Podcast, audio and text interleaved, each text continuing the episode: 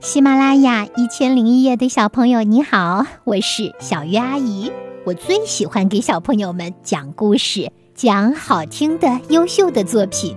我讲了国学，唱了《诗经》，我讲了名著，有一百多本呢。希望你们也能找到小鱼阿姨频道去听一听。今天呀，小鱼阿姨要给大家讲的绘本是《魔法象绘本》，了不起的一天。这是由广西师范大学出版社出版的。早上好，女士，请给我两张票好吗？好的，不过出来的时候，你的朋友要给我看一看票。两个好朋友走进了动物园。小猴子蒙迪问：“他们为什么被关在笼子里？”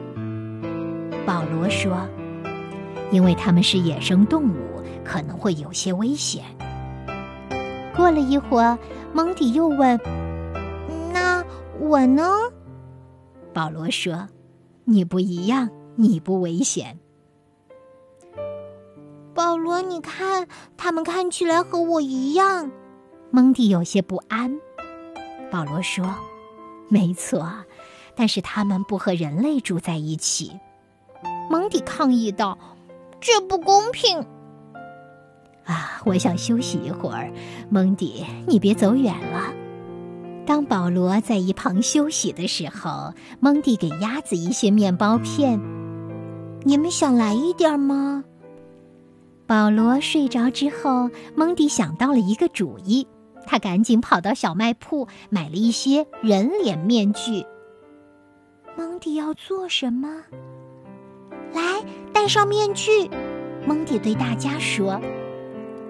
于是，大家都戴上了面具。再见，祝你们好运。保罗和蒙迪要离开动物园了。保罗说：“哈，今天下午真是美极了，我睡得特别香。我还做了一个奇怪的梦，梦见所有的动物都在城市里自由自在的生活，他们看上去很开心。你呢，蒙迪？”嗯，棒极了，蒙迪回答。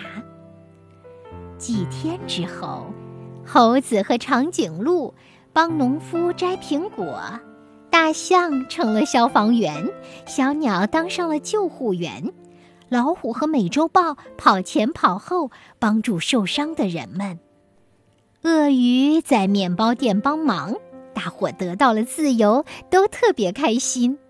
人们发现。这些新员工，或者说这些新伙伴，他们做的棒极了。他们在这座城市里赢得了极大的尊重，市长很高兴，给他们颁发了荣誉奖章。对蒙迪来说，这也是了不起的一天。从那天起，每到星期天，动物们都会回到蒙迪的动物园。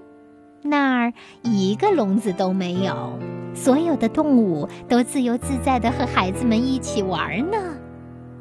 这个故事是不是很精彩、很棒呢？小朋友们，你是不是也曾经期待着能够和动物成为最好的朋友，动物成为我们的帮手，我们也能够帮助动物做一些我们力所能及的事呢？哇哦，那就要感谢这么一个故事哦，因为它替我们写出来了、画出来了这种美妙的感觉。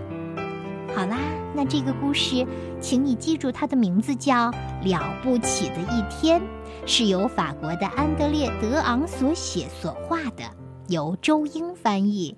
它来自广西师范大学出版社。当然，他们有一个共同的名字，叫《魔法象绘本》。